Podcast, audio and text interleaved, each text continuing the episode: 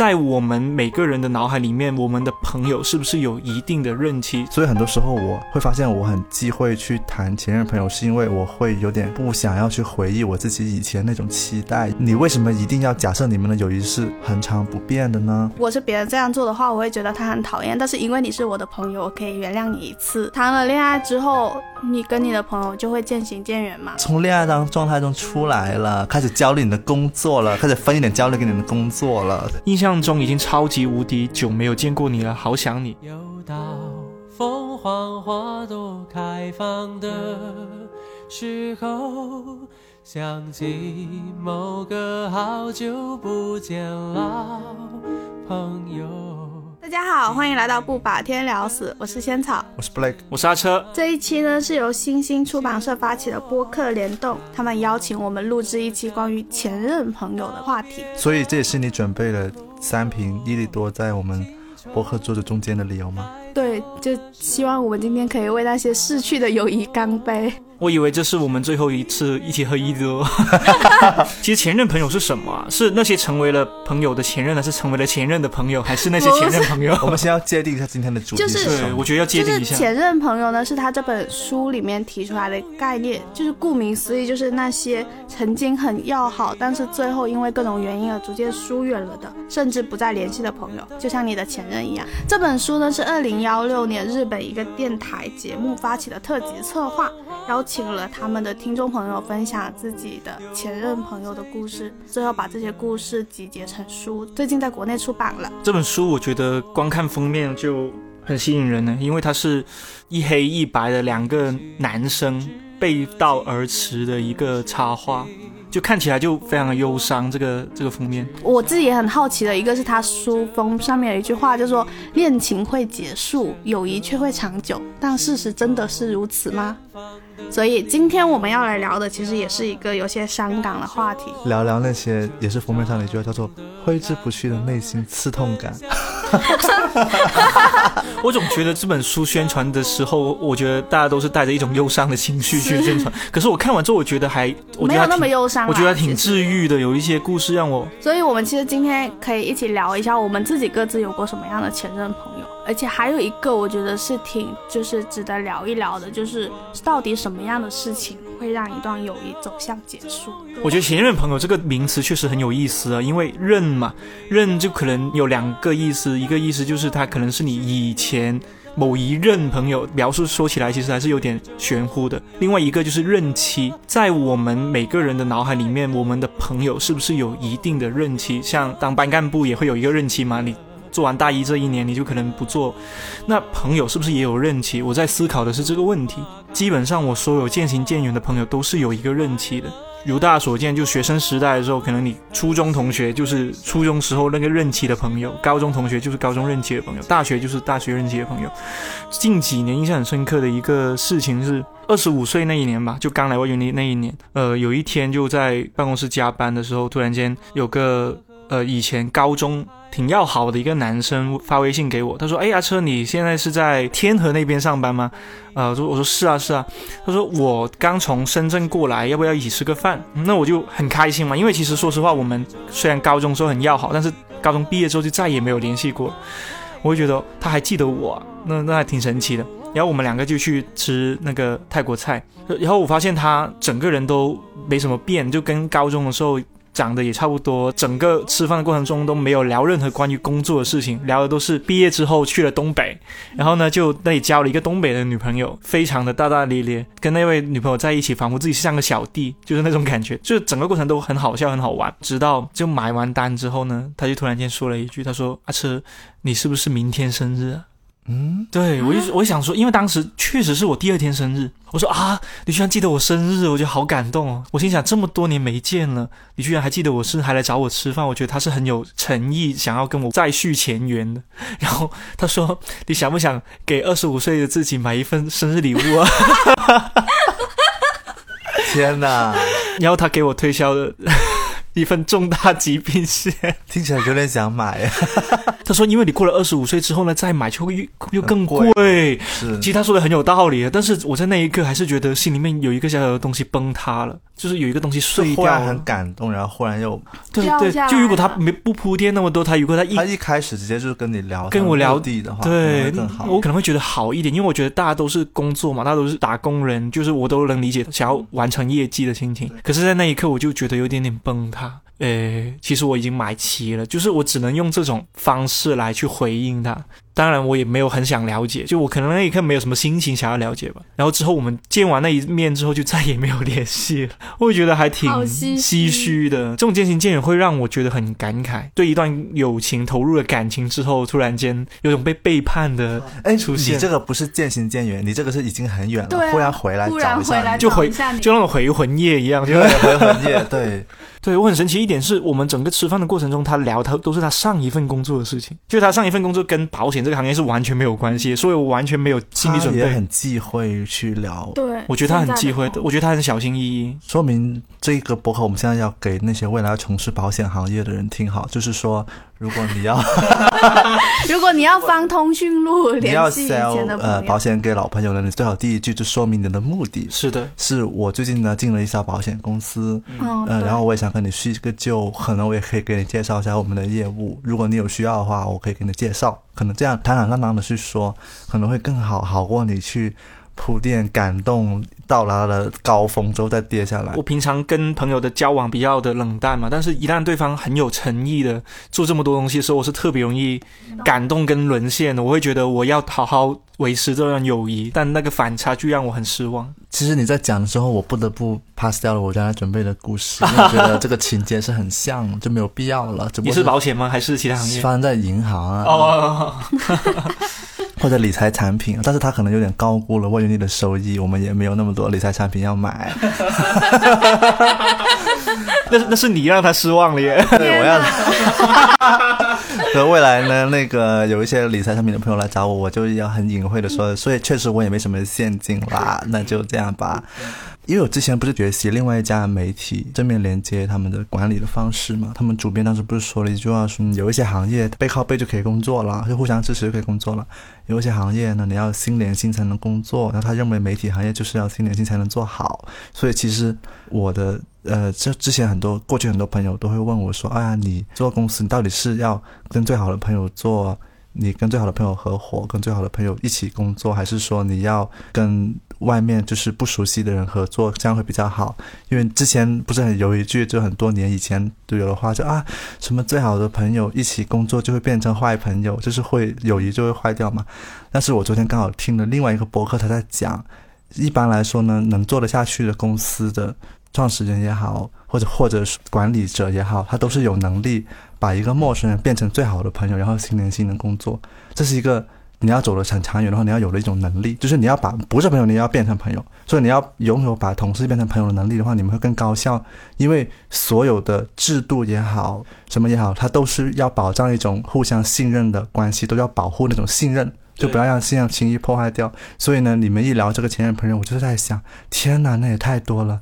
就就是加入过温柔丽的一百多位同事，我没有跟每一位加入过我们的同事很好的持续的交流嘛，所以就会有很多人，很多以前的同事，我觉得是可以称之为前任朋友。，对，就是很多确实渐行渐远。对，可能就是离职了或者什么，虽然大家还是有祝福，但其实很久不联系了，所以就会有大量的叫做什么前同事重新见面场景，就是我有很多这样的场景会出现。然后对我来说呢，我发现了我自己有一个问题，就是我以前可能跟每一个同事合作或者每一个前任朋友合作，我都默认了我们会交很久的朋友。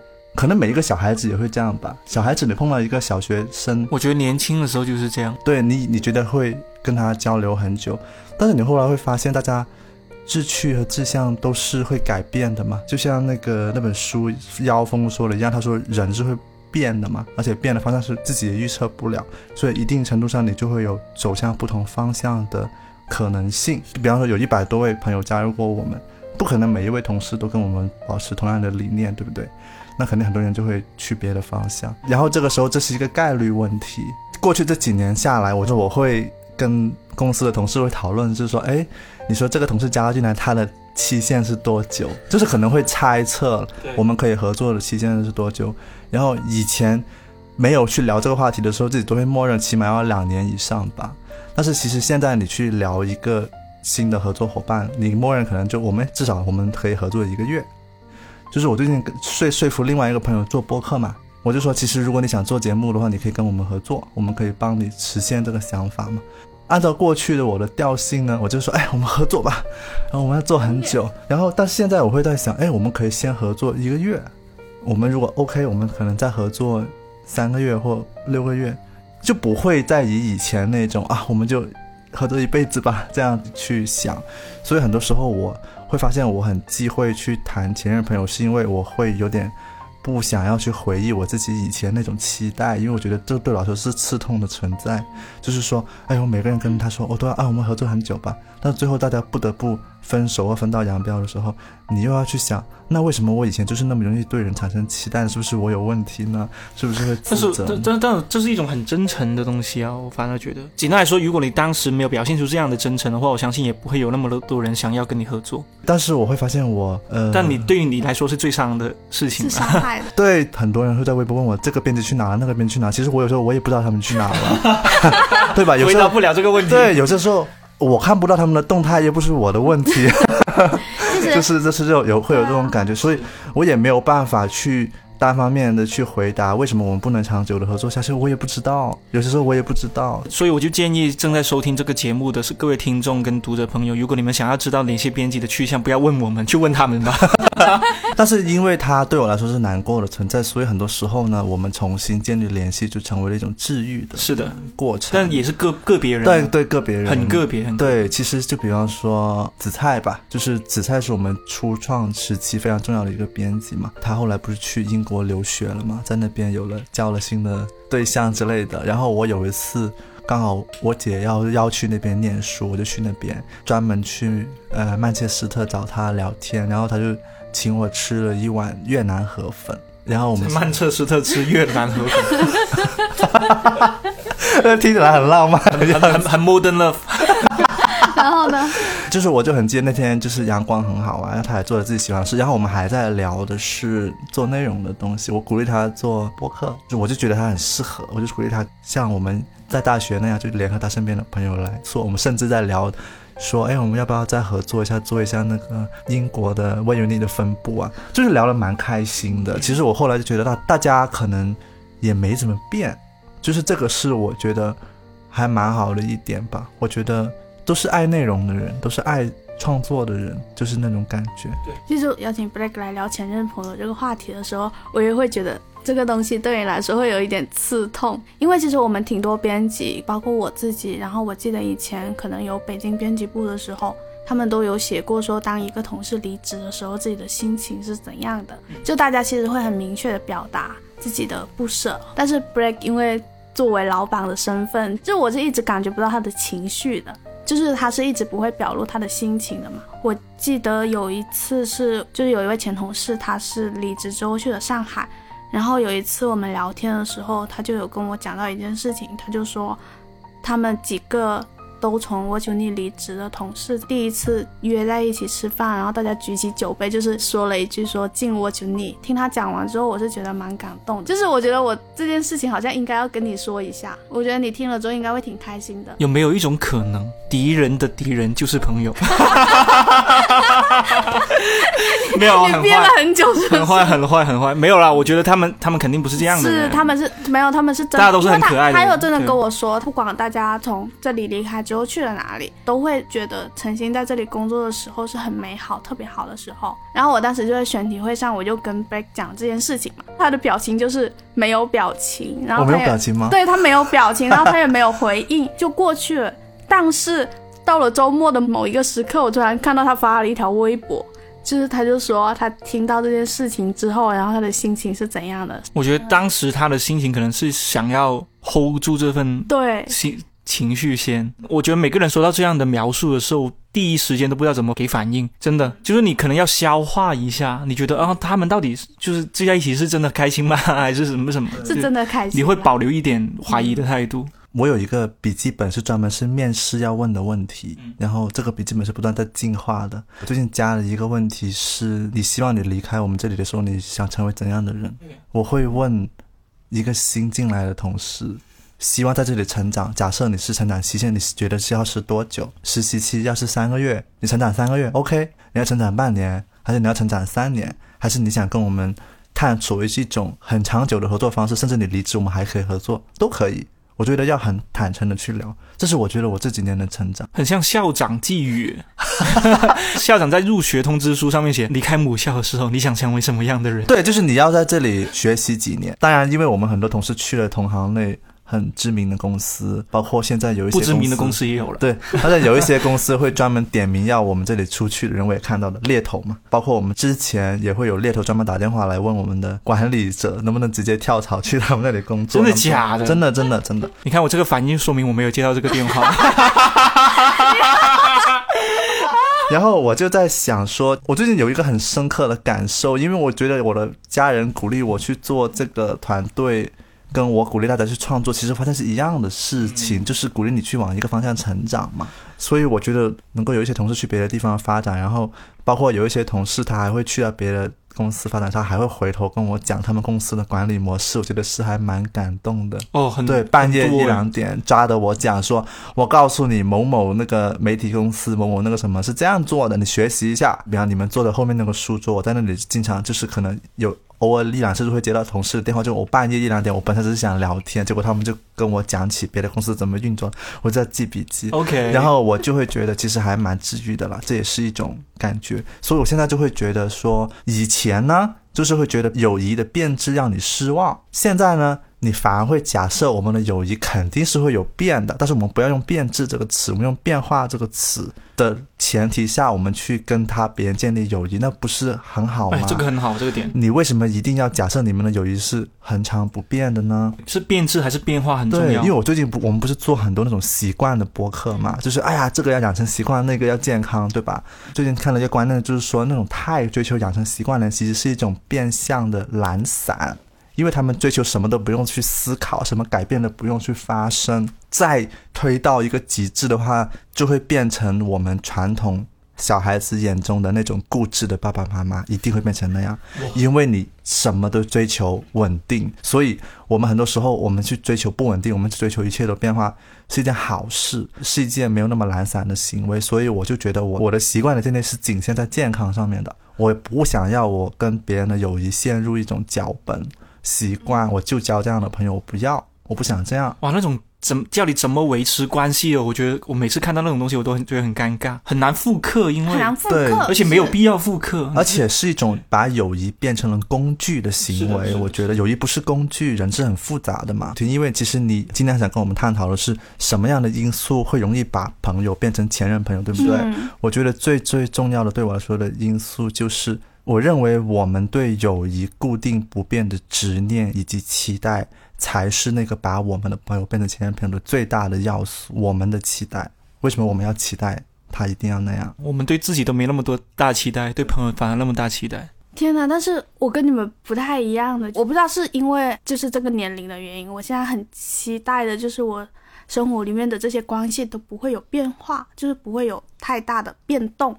我希望我现在身边的朋友们，他们永远是我的朋友。可以啊，关系可以不变。这个期待其实是对的，因为它会持续的给你安全感。但是这个期待不得不会给你失望，这是这几年给我的反馈。所以我会综合一下这个，就是期待它是暂时的，像感情要续约一样，你要跟他们续约，你的期待。不能够是以一辈子来衡量，所以你们一个是友情乐观派，一个是友情悲观派，而是而我是中立派，正好正好，我们可以 battle 一下。如果聊到前任朋友的话，我能够想起来的已经是初中、高中的事情了，因为我现在身边最好的朋友其实都是初高中时代到一直到现在的，甚至有小学到现在的朋友，这么多年，十年都过去了，我们还是关系这么好，对我来说就会有一种未来十年还是会这样子的，不会有什么变化的。上一个这种前任朋友，我就想到我初中的时候，其实做过一件有点过分的事情，就我当时主动跟一个朋友绝交了。我跟那个朋友绝交的原因，是因为我们当时三四个人是一个小圈子，然后我跟另外两个人都发现这个朋友他很喜欢在不同的人面前讲其他人的坏话，然后他也很喜欢跟、哦那这种确实挺讨厌的。他也很喜欢跟我们炫耀自己家里的东西，然后他可能跟 A 在一起的时候，他就会说你才是我最好的朋友，然后 B 怎么样怎么样，跟 B 在一起的时候又会跟 B 说你才是我最好的朋友，然后 A 怎么样怎么样。初中的时候，我不知道为什么我就会有一种意识，就是我好像要成为这个圈子里面主动站出来阻止这一切的人。我们当时就是约在那种学校的走廊。里面就跟他说，我们以后不吓死我！约在学 学校的走廊，以为要打架，什么扯头发啊？就是跟他说，我就变成那个代表，就跟他说，我们以后不要一起回家了。你还作为代表对啊，就说我们就绝交吧。所以你是统领了其他的对，就是天哪一！起跟他说，综合的意我们都不要见跟你回家。对，然后就绝交了。记得那一天回家之后，他打电话到我家，就是在电话里面哭，说不想要这样子。其实是有点可怜，但是我不知道为什么，我当时会有一种替天行行道，哦，对，当时有一种莫名的正义感但是有一种。莫名的正义感，义感我就觉得我不想要跟你做朋友了，那种感觉其实会一直延续到现在。我现在是会跟一个人成为朋友之前，其实我会有一个很长的那种考核期的挑选阶段，就是我不会轻易的跟一个人变成朋友。包括有一些网友跟我聊天之类的，就是我们可能会聊，就是蛮久了，可能也会分享一些事情，但在我心里还没有到达朋友的那个门槛的时候，我就不会把他们称之为朋友。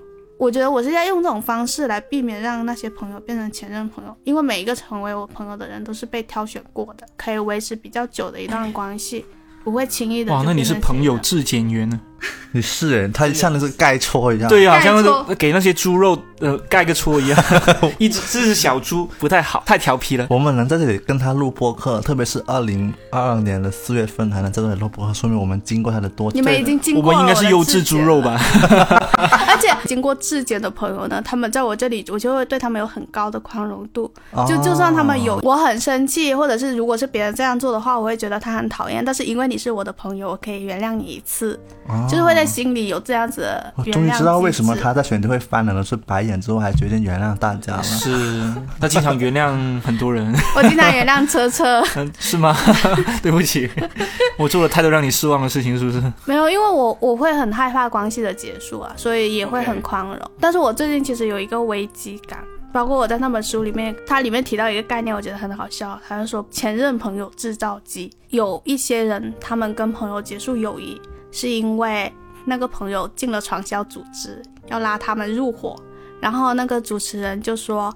就是这一类传销组织真的是前任朋友制造机，就是专门导致了大量友谊的结束这种。我就在想，可能对我来说会有一点危机感的，让我的朋友们变成前任朋友的是我谈恋爱了这件事情。哦，哇，这个这个脑脑回路转换的有点快，也好像类比的谈恋爱等于传销一样。这是个很有创造性的类比。是的，这个类比真的很没有听过，谈恋爱等于传销。这是今天播客的标题吗？嗯 OK，你们不会有这种担心吗？可能是因为你现在才谈恋爱吧？谈了恋爱之后，你跟你的朋友就会渐行渐远嘛？那有渐行渐远吗？现在目前为止，其实我觉得会有一点，我最近感觉到我关系最好的那个朋友，他有点疏远我，肯定要啊！你最好关系最好那个朋友是个男生啊。是这样子。但是这种疏远让我觉得啊，为什么要这样子？而且我谈恋爱前一个月，我都会觉得死了，我的朋友们要离开我了，怎么办？然后我还会有跟他说这种感觉，吗？但是这种感觉在你谈了一年之后会更加强烈哦。真的吗？会啊，就是你会突然发现，你原来的每个月一度的聚会不见了，然后每周一对的闲谈不见了，然后八卦群逐渐没有那么活跃了。你会从担心疏远变成真的疏远，好妙，好坏。这是这是必经之路啊，这是必经之路啊，不是吗？为什么呢？因为人的精力是有限的呀。他分配了你很多的时间。对啊，对啊，那我不可以控制一下我自己的可以时间可你和精力你可以控制自己时间，但是人心是很复杂吧？你可以管理好你自己，但是你不能管理你朋友的想法。比如说你最好的朋友，比如说是一位异性，一旦谈恋爱之后，他必定是有一些心里面的想法，比如说我是不是不应该跟跟仙草离得太近。不然的话，他的另一半可能会吃醋。我是不是不应该经常找他？不然的话会打扰他们谈恋爱。其实作为朋友，有时候是更加担心会打扰到对方的那一个。天呐！我最近想起我有一天晚上约会的时候，对象啪啦啪啦在回回回微信，我说怎么了？然后我就瞄了一眼他回什么，他说有朋友叫他去聚会，但是他说现在没空嘛，就回他。我就看到他朋友问他说你现在在哪儿？我们现在在聚会，什么什么很很高很开心，你要不要来？然后他说啊，我现在在跟 Blake 在吃饭。他说哦拜。从一个那种很长一串的邀请变成了哦拜，就是那种感觉。是我朋友经常跟我说这个，，然后这种欧拜时刻呢，其实每一个你的好朋友欧拜时刻只会发生可能两次。如果你两次都欧拜，就之后他们再也不找你了。对是，对，那你这个时候，那本身这种就很珍贵，是吧？你那么多年才成为一个朋友，你欧拜了两次呢，他他看要不要找你啦？因为我现在就是，我觉得我就是周末可能我就分给男朋友，然后对工作日晚上就跟我的朋友们一起。对，都都是这样的，都是这样的，是不是对对，都这样。然后有一次有一个周末的时候，就是我朋友就是发消息给我，问我在哪里，我就说我在佛山。他好像又问了我一个什么，但是因为我就把手机放下了，我就隔了很久都才回他。后来他就跟我说，他当时有点生气，就是想周末啊，你就是你干嘛回消息回的那么慢？可是有很多事情可能会导致回消息回的很慢的，是啦，他应该要联想一下吧。可是。当时就有点抱歉，然后我就会在工作日的时候，就是再约他出来吃饭，对，要补偿，你就会发现你对朋友有那种啊补偿心理。我觉得我好愧疚。天哪！哎这样我想起我最近看了另外一本书。好了，你先说。没事没事，我只是感慨一下，你们真的很容易愧疚。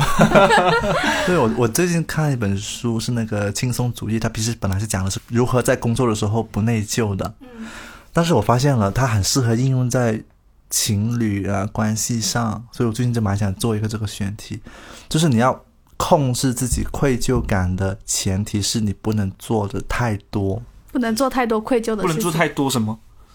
就比方说约会你要有限额。他说，控制愧疚感最关键的方式是设定一件事情投入的上限。OK，就是比方说你这周约会了四十八小时，我举例哈，你两天都待在一起，你下周如果只约会了六个小时，你就会愧疚。为什么我们不能对恋人做的更多？OK，而且这是自然的。本身我对好友的投入是每周可能以前谈恋爱之前呢，我对好友投入可能是三十六个小时，都跟好朋友在一起周末。但是因为你四十八小时跟恋人在一起了，然后呢，分给好朋友的时间变成了，你分给好朋友的时间变成了工作日的嗯，额外补偿的两个小时，然后你这个时候下周呢，你分给恋人的时间又减少，你说不行，我要陪一下我朋友，就导致的是四分之三天呢是陪恋人，四分之一天是陪朋友，对吧？你的双重愧疚出现了，你对对朋友愧疚，你对你恋人也愧疚，哦，好像确实是。对。然后呢，但是问题是我们很多人是三重愧疚，还有对自己愧疚。对自己愧疚，很多人是四重愧疚，对工作愧疚。我要同时 manage 恋人、朋友、生活，我还要搞定我巨大压力的工作，四重愧疚。你说他怎么可能不抑郁？所以很多时候我们要控制自己投入，所以我就很想发起一个就是那种轻松约会、轻松恋爱、轻松工作、轻松生活的一个一系列的行动，就是你要学会知道你自己能投入的上限是多少。有时候我有一个疑问，我听完之后，我觉得这是一个非常的理性的东西。是就万一，比如说哈，周末大家都有四十八小时嘛，双休正常双休的话有四十八小时。我上周跟我的对象是四十八小时相处了，下周我突然间有有十二个小时，我是想分给朋友的。比如说，我想去见一个很久没见的朋友，跟他喝喝东西，聊聊近况，或者是去去一个展之类的。可是呢，只给恋人三十六小时之后呢，恋人会觉得说，啊，为什么这周就只给只给三十六小时啊？那下次是不是只有十二个小时？下次是不是只有八个小时？是不是只有四个小时？我们能管好我们自己，但是不一定能够管好，没有必别人的也没有必要管好别人的预期。对，所以你知道可怕的点是什么吗？嗯可怕的点是一开始你就不要约会四十八小时，你给别人创造了太多期期待，这救命个这不就是回到前任朋友的这个点了吗？嗯为什么对方给你创造了他会永远跟你待在一起当好朋友的期待？为什么你给别人创造了这样的期待？是一个很关键的问题。这个时候就回到了一个沟通的问题，说现在的沟通呢，你不只要去解释的清楚，而是要防止误解。就你并不是说你不想跟他谈四十八小时，而是你想要去平衡一下你的生活。你要如何防止你的恋人和朋友误解你，成为了关键。但是解释在这里又是一个奢侈品，你现在的人都不听解释的，现在的人都直接下定义的。是很难啊，但有时候是这样的，有时候也只能怪自己上头，对吧？你刚谈恋爱的时候恨不得天天腻在一起，可是到后面发现不对啊，天天这样腻下去，我其他朋友都走了，走光了。其实有时候就会这样，没办法，只能看对方会不会跟你有同样的感觉，就是觉得说我们是不是真的待在一起的时间太长了，是时候要分点时间给别人。我想起之前编导，我做视频，而且他知道我谈恋爱嘛，然后我星期一的时候我跟他说完了。我这周真的要更新了，我我真的要把脚本搞定了。他说：“哦，他说你清醒了哦。”他说：“我说怎么清醒了？我原来不清醒。”他说：“哦，从恋爱当状态中出来了，开始焦虑你的工作了，开始分一点焦虑给你的工作了，天是就是就是。啊，你终于从那种热恋的状态出来了。了，他也说了没错。我朋友就是他们就会吐槽我说：“哦，你终于从热恋里面出来了一点了吗？是吗？就终于记起来要找我们了是吗？”可这种也挺讨厌的，说实话，这么说也挺讨厌的。开玩笑吐槽，这是我是可能现阶段我比较担心的那种，容易让我跟我的朋友们之间产生疏远的事情。嗯，到了你们这个阶段，你们会担心什么？其实有什么好担心？不是已经发生了对吗？，Blake 不是 Blake 在担心什么？我你刚刚在问我这个问题，我时候我在想，Blake 没有担心，我也没有担心，因为它已经发生了呀。我已经发生。我刚你们已经走过了这个阶段了是吗？不是我，我觉得这跟阶段没有关系。我可能从一开始交朋友的时候，我就是这样的状态，就是我不会对对方有很多期待，或者说我不会期待对方会跟我交一辈子的朋友。可能就是一开始你就经历，可能甚至是中学的时候你就经历了，现在我们这个经历的这个阶对段，对对，我印象很深刻，是我高中的时候学校街舞嘛，当时有一个真的很好的朋友，呃，有个好兄弟，我们两个是同时开始学街舞的，就是那种你你能想象到吗？他是理科班，我是文科班，我们两个放学之后是一起冲去舞蹈室，一起去练，然后他还教我怎样子做的比较好看，然后一起来练肌肉，因为可以跳起来会更好看，甚至到了那种。我们周末一起去上舞蹈课，上完舞蹈课之后，直接去他家洗澡，然后在他家吃饭，在他家过夜，甚至到这么好的关系。我当时也以为我们会当一辈子的朋友，但是可能过了两三个月，就很像青春的结束，会有一场晚会，我们一起去上过一个表演，我们市里面的一个表演。上完那个舞台之后下来，我们两个在擦汗喝那个宝矿力的时候，他就跟我说一句，他说：“阿车，我下个月要出国了。”啊，好伤心。对，他说我要出国了。我说啊，这么突然？因为我当时我对我的朋友是没有出国这个 option，就是没有这个选项。就我我感觉大家都是要经历高考，然后大家就在中国一起找找工作，可能他会去别的城市，但是不会去那么远，不会那么突然，在我们十六七岁的时候就发生这样一件事情。但是他就突然突然跟我说，出国念书，然后读国外的学校，在美国生活，甚至他现在是亚马逊的一位员工员工，对，他是一位亚马逊的假的？他在西雅图读大学，然后他现在在洛杉矶上班，已经十年过去了，我依然非常记得，我就很像我们看所有的青春片，到最后两个男生坐在台下擦汗喝水的时候，他说出这么一句。就改变了所有事情的一句话，所有的故事的转折点都是源于这样一句话。后来他出国之后，我们还会有一点点联系。到后面我发现他也不跳舞了，然后我后面也不跳舞，因为可能是因为那个每天在陪我跳舞那个人已经不跳了，我已经找不到那个下课之后冲去舞蹈室的那个动力了，我找不到那个动力，说我我也没有跳，他也没有跳，只是我们偶尔会聊天。我后面知道了他在美国交了一个女朋友，然后他们两个结婚了。在美国求婚，然后结婚了，甚至拿了绿卡，在美国生活。然后突然间有一天，我在他的朋友圈下面评论，他过来私聊我，他说：“阿车，说你最近过得怎么样？”我说：“我挺好的，我就胖了二十斤而已。”他说：“他说看得出来。”然后他就说：“偶尔还是挺怀念我们十六七岁的时候去跳舞的那段时间。我现在在加班，然后我看着硅谷那个路的时候，那个车在下面开的时候，他偶尔还是会想起当时很纯粹的那种学生时代的生活。他说，反而变成大人之后，没有以前那种呃下课之后只有一件事情要做的那种感觉。他现在很迫切的想要获得很多生活的物质。比如说，他想要一台车，他想要让自己喜欢的人过上更好的生活。他脑海里面越来越多这种烦恼的时候，他又回来了，他又开始慢慢在跟我聊天。我可能是从十六七岁的时候，有一这么一件深刻的事情发生之后，我就导致我之后交的所有的朋友都不会带对他们有特别大的期待，特别是我不会期待我们的故事会一直延续下去，只是我们在那个时候互相陪伴过就已经很好。你反而没有期待，你反而会有很多惊喜。对，反而是会有层惊喜。所以很多时候我们聊这个话题，很根本的就是，我反正是想劝大家不要有那么多期待了，你反而会更有一种轻松的姿态来面对你的友谊。你不要觉得怎样就欠了对方，不要觉得怎样就不欠对方，因为这些标准都是很主观的，可能别人就没有这么想呢。然后还有一个点就是，你这个故事让我想起了我十六岁的时候有一个非常重要的人生的 moment，就是我那个时候报了一个夏令营。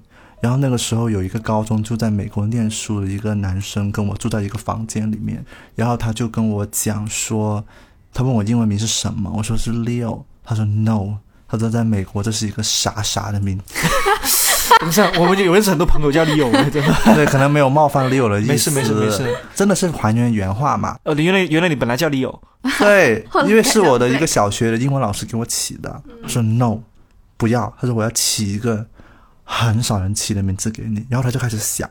他就他就把这个当做是他那几天夏令营的一个 mission，一个使命，他要给我想一个少见的、独特的英文名。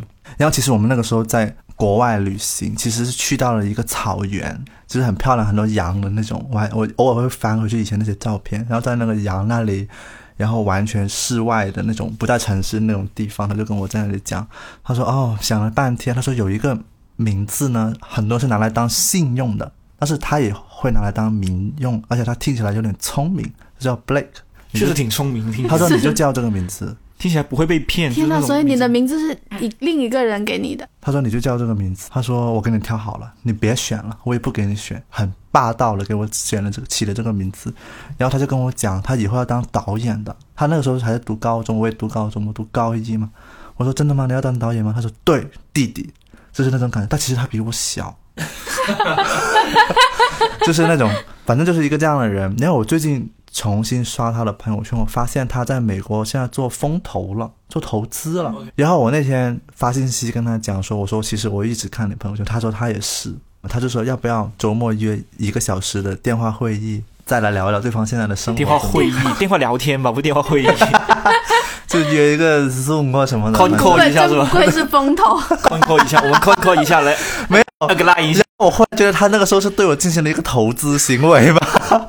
哎，那那其实投资投在朋友身上其实还不错。然后我在想，我们以后还是会见面的，总会有那种错觉吧，跟你那个朋友很像，就是有一种互相还是会关注对方。但是那天我们约到了那个星期六晚上，因为考虑到时差嘛，其实约到了一个时间段，但其实最后我没有去 call 那个 call，因为那天我很累，你看，人生总有各种事情会然后他也没有时差吧？对他也没有 cue 我去对 call 那 call，我觉得大家都很累，所以就没有做那个行为。但是跟你们聊这个博客，我忽然又想给他发一条信息了，说我在我们的节目聊到了你，要不然就还是打个电话。在不累的时候，对，有点像你之前说的那种兴致最高的时候，到了最高点，然后之后再抠的时候，已经大家的兴致已经淡低落了，下去。可能那时候大家都遇到了工作的难题，就不想去 call 了。但是所以如果是记性高的时候，要马上 call，不然就不会再 call 了。因为你的这个故事，很快讲一下我的自己最近的一个小小的事情吧，就是兴致最高的时候做兴致最高的事情。那天我在收拾我的新家的东西的时候，就翻到了一箱我从来没有碰过的东西，就是可能四五年前就开始就没有碰过东西。我在里面翻到了一沓明信片，就是在现在这个年代呢，已经很少人会写明信片了。说实话，嗯对吧？你旅游又去不了，然后呢，当然又习惯性用用电子的、用手机、电脑的东西，你不会再亲笔写明信片给朋友寄给他，而且寄明信片是一个非常容易寄丢的行为。然后我就拿拿到一一沓明信片，我就看回了我以前大学时候那些寄明信片给我的朋友，他们都写了什么。然后我发现我现在基本上很多人都会有联系，只是很久没有聊天了，就可能一年聊个一次两次差不多了。当场我就做了一个事情，我就把他们的明信片拍下来，我就发给他们，说、啊我翻到了五五年前、七年前给我写的明信片，哇，我觉得当时的我们还挺可爱的什么的，我就给他写了一段话，然后我也不管他睡了睡了没有啊，反正就两点钟的时候做了一件事情，当场就有两三个朋友回我说大。家都没睡，大家都没有睡觉，我以为他们都睡着的时候，他们都没有睡觉。他们说怎么这么怀旧啊，又 翻回来了呀。就是我当时看回那些明信片的时候，我我我发现大家写的东西还是很淳朴啊。有一个朋友是在澳洲给我寄的明信片，他说印象中已经超级无敌久没有见过你了，好想你，想起大家上年跨年的时候大家还在一起，等我暑假回来一定要约我哦。当时在明信片里面。大家都有一个约定，当然我们到最后还是没有见面，只是很单纯的就会觉得当时他发出这样的一个邀约的时候，他的那份心情其实真的很想见到我，真的很想跟我聊聊天的那份心情，他保存了下来，保存在一个一张纸上面，然后背后是一只考拉，很可爱的一只考拉。当然现在就就是我们离得其实挺近的，他他从国外回来了，他就在顺德，我就在广州，他也结婚了，但是我们都没有见过面，只是我当时。把这个东西发给他的时候，他就想说：“哇，当年真的好单纯，很纯粹，交朋友就想你了，就直接说想你了。”是我跟你做了一模一样的事情，救命！也是半夜，我也拍了给他们。OK，而且是大学社团的朋友。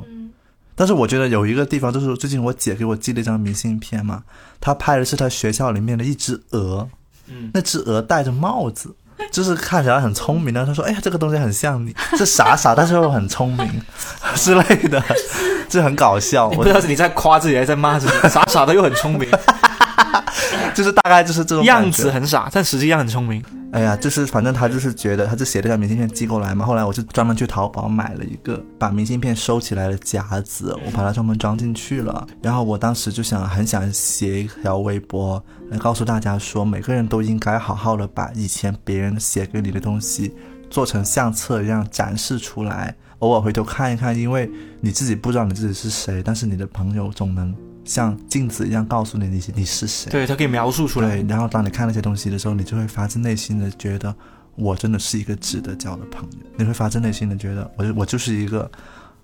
值得被认真对待的人，你也不用对外讲，你也不用发朋友圈，你就是心里这么觉得，这是最难得的，不是吗？而且我觉得很重要，这是一种自我认同。对，就是一种自我认同。就是你，当你觉得你自己生活中已经没什么朋友的时候，你翻回这些东西的时候，你在想说，我以前很受欢迎啊，我以前收到那么多的明信片，我以前有那么多人关心我，有那么多人希祝我身体健康。但现在疫情时代都没什么人就祝我身体健康，但是当年那个年代，很多人都希望大家是健康的，然后做到自己想做的事情。就觉得自己没那么糟糕，你其实还是一个挺可爱的。对，所以很多时候我们就会说了，那这个时候回到我们内疚的这个话题了。这其实是一个很小的行动，它是可以告别你自己的内疚，而且这种是一种深层的内疚，就是你好像没有把你的关系经营的更好的一种深层的焦虑。然后，这从生物上来说，这也是一种生存的焦虑。其实，是就是因为人都是那种社会的动物。就我发现，我经常有那种。可能这个时候，我突然想起，我很想要去问候一下我的某一个朋友，比如说我大学室友，他在香港嘛。然后其实那时候疫情很严重的时候，我其实是觉得我应该拿起手机发一下，问说你现在还好吗之类的。但是就是你一直都没有做这件事情，然后那个兴致就淡了，就被其他的事情冲过去了。然后渐渐的，你们就这段关系可能就完全那种念头就越来越少，然后你也没有想过说要去问一下。我觉得跟很多以前关系好的朋友都是这样子，你那个瞬间你冒出来想要关心他的那句话，但是你没有发出去就没有了。所以鼓励大家，现在在听播客的时候，如果你脑海里面想到了某一个朋友和某一句话，现在就发出去，现在在听的当下的这个 moment 就发出去，不要再纠结了。是的。然后我觉得《致渐行渐远的朋友》这本书里面呢，我觉得有非常多的这种这种故事，这是后面再发生联系的。是的，是的，非常多这样的故事。因为我自己很喜欢一个故事啊，就是一个男生说他有一位朋友是叫 M，就字母 M。然后呢，他跟他是从小到大的好朋友嘛。那个 M 是一个长得很帅、成绩很好、很受欢迎一个男生，他是一个普通的普通人。他觉得一直觉得他跟 M 成为好朋友是一件很神奇的事情。有一次，他们两个一起去搬东西、搬家，M 帮他搬家的时候呢，M 是骑了一台自行车过来，然后那个男生呢就抱着一沓的纸箱。坐在后座，他们坐的姿势什么？那个男生就是背对着坐的，因为背靠着坐，你看不到前面的路，就很慌嘛。那然后他那个 M 就开始骑车的时候呢，他每拐一个弯，就会跟那个男生说：“我现在要转左了哟，你要注意身身子不要倾斜，你要坐稳一点，不然你会摔下去的。要你你转转右了，你要注意哦，我刹车后你要注意哦。”就是那个男生把这件事情描述了出来，然后他觉得这件事情是是他。青少年时代印象最深刻的一个友情故事，就是他意识到他交到了一个多么细心、多么为他着想的一个这样的朋友。他把这个故事记得很清楚。结果他们长大之后，M 呢就回了老家，结了婚，生了小孩。当然，跟我们现在大部分人会经历的事情一样，他跟 M 就渐行渐远了。然后他有用一句话来表达这种心情，叫做 “M 把我心中那个和 M 在一起的我也带走了”，就是他回老家了。我我心里面是有点怨恨的。我你你为什么要回老家？我们不是生活在这个城市很久了吗，就他心里面也会有小小的怨恨，觉得 M 跟他们之前生活的那个路径已经不一样了。可是他感慨的是，他把当年的那个和他在一起的那个自己也带走了。我觉得这种心情是很符合现在我们很多人交朋友那种心情。就你不觉得你跟一个人交朋友的时候，如果你很喜欢这段友谊，其实某种程度也是你很喜欢你在这个友谊里面的状态的。或者是就算你不喜欢那个状态，但是对方是见证了你这一个阶段的。我的那个大学室友，他就是我们毕业之后，然后他在我家住了一阵子嘛，然后他离开的时候，就是给我衣柜里面留了一封信，就是他就把那封信藏在那个衣服里面嘛，他就会说，他就一直很记得那件衣服，就是我穿那件衣服的时候那种很想要变得很成熟，但是其实又很羞涩的样子。前几天其实翻衣柜的时候。我想找那件衣服出来穿，但是我发现它不知道什么时候被我丢掉了。啊，这件衣服已经被你淘汰了。那件衣服已经不见了，虽然它不见了，但是可能因为有这封信留下过，所以我其实对那件衣服印象就会很深刻。我就在想，是不是我现在已经不会像以前一样子，就是就我已经告别那个阶段了，然后这件衣服也不见了，我的那一段友谊其实也已经过去了，就有这种惆怅的感觉。其实刚才你们两个也说了嘛，你们觉得是不抱期待的，就是不要对一段友谊会一直延续下去不抱期待。那如果跟我们的朋友终究是会可能会有一个变成前任朋友的一个结果的话，你们会有办法进行一个比较体面的好的告别吗？我不知道诶，我我其实有给自己起一句 slogan，也不是 slogan，就是一种生活态度吧，就是。呃，是今年的一个态度，就是你要过一种不要持有这么多的生活。然后我觉得在友谊上，我也是这样的。看了一句话，我觉得也蛮奇怪。他说：“人对当下的感知，现在 now 是二点五秒的的，对，就是好了。我们对现在感知就是那么一条那小段时间。我就会在想说，那我跟别人的友谊的关系，能不能也是在一段时间内，我做了一件可能启发他做某件事情的东西？”可能也不是东西吧，就是生活中启发他去做某一个行动就可以了。不要以一种时间段的态度来面对我们的友谊，就不要去用一种一定会告别或不告别的思维来定义一段关系。我们能不能就是说，你跟别人就是交集碰撞一下就离开，有点像全国的铁路。总有两辆火车交汇一下就走开，但是火车不会跟对方的火车说我要跟你正式的告别喽，火车只会不断的相遇嘛。后来我就想了很久，我觉得我还是不要回答这个问题。我觉得需要不断的去想要怎么告别的感情，这个想法，我觉得只是一种可能是一种执念，哪怕你真的说告别了，你也会再见啊，就跟分手一样。对，跟分手一样，你你你要是想着我以后要怎么好好跟他告别的时候，到那一天你越不做不出这种事情，就是你觉得没有必要，因为你觉得没有必要啊，就是分开就是分开，把该说的话说清楚，我觉得就好了。可是你们不会觉得很遗憾吗？就是那个。人在走之前，然后没有跟他做某一件事情，除非那种告别是地理意义上的告别，比如说他要出国啦，对他要去别的城市了，那我觉得可以好好告别，吃顿饭，喝个酒啥的。但是你说那种关系心理上的告别，心理上的告别，我觉得很难，真的存在吗？心理上的告别可能会有吧，就比如说我在。朋友圈发我们公司的推文发太多，也会 也会导导致一些一些朋友的心理上的告别。那今天发发的是什么？啥玩意儿？但是这种心理上的告别是单方面发生的，并不属于你好好告别的范畴里面。是，但是我是那个有执念的人，我会觉得我跟一个朋友可能要就是分别了，那我是不是应该给他准备个礼物？那我是不是应该好好的跟他讲某一些话？或者是我应该做些什么？像最近不是我有一个室友要搬走了嘛？其实我当时生日聚会的时候，他刚好不在。就是我跟我现阶段所有的好朋友们都有单独的一张拍立得，但是其实我跟他没有拍立得。我而且我也跟他说，你走之前我一定要再给你拍张拍立得。你就会发现最近好像没有一个很恰好的时机，就去做这么一件事情，然后也会担心说会不会最后就是过日子过着过着。然后突然有一天，他就拎着行李箱的拜拜，然后你最后连拍立得都没拍下，就会有这种担忧。其实我那天很搞笑，我我那天呃，因为我跟呃新同事还有就是你的室友，我们几个人去吃了一顿宵夜嘛。然后吃完之后，我后知后觉的在想：天哪，难道他组这个局就是当初是告别饭局吗？但是我并没有这样的定义，我只是觉得我去吃一顿宵夜，我就想吃啊，我本身就想逛啊。然后吃完之后，我在想，天哪，他不会是这种人吧？就是 就是说，可能普普通通的一顿饭局，在他的定义跟我的定义是不一样。对天哪，好紧张，这就是告别了吗？然后我就在想，不应该啊，这好像没有说什么呀。悄无声息，对对对，然后 好吓人，然后我说这不公平。公平不公平就？是会有一种，就前不久了，就是他半夜硬要拉着我跟另一个室友说要玩海龟汤，就是玩海龟汤呢，就是我我会给你们买一个奖品，就是硬要把那奖品送给你，然后等他就是我们玩完那个游戏之后送完之后，就是等到几天之后他才跟我说他要走了，对然后我当时脑子里是什么？你跟我玩海龟他不是真的想跟我玩？还有跟你们玩完海关，他之后，第二天就来我家聚会啦。然后我家啊？聚会过了几天，就告诉我，嗯，我觉得在我眼里已经成长到一定的阶段了，可以拜拜了。然后我就在想说，啊，原来来我家聚会不是真的为了聚会吗？就是这也是某种的背叛。就是那种、哎呀开玩笑 开玩笑，很伤你们觉得感的一开玩笑就开。玩笑。没有。然后最后就是在前两天就收到他的一份礼物，它里面就记录了在我们这边。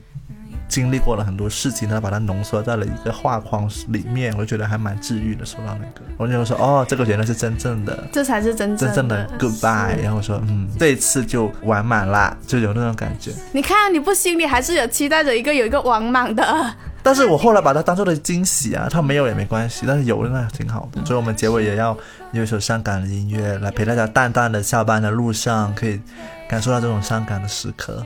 也欢迎大家在留言区跟我们聊一聊你的前任朋友的故事。没有，我告诉你，因为他们在听的过程当中已经发了信息给前任朋友了。刚刚听完那一刻，他就收到了对方热烈的回应，所以这个时候他们反而因为我们的伤感对比起，他们觉得自己很开心。他们觉得看看这三个人那么不幸是吧？我又幸运能够收到回复，但 对，也有可能会收到红色感叹号，这突然悲惨了起来对，对方已不是你的好友。大家做好心理准备。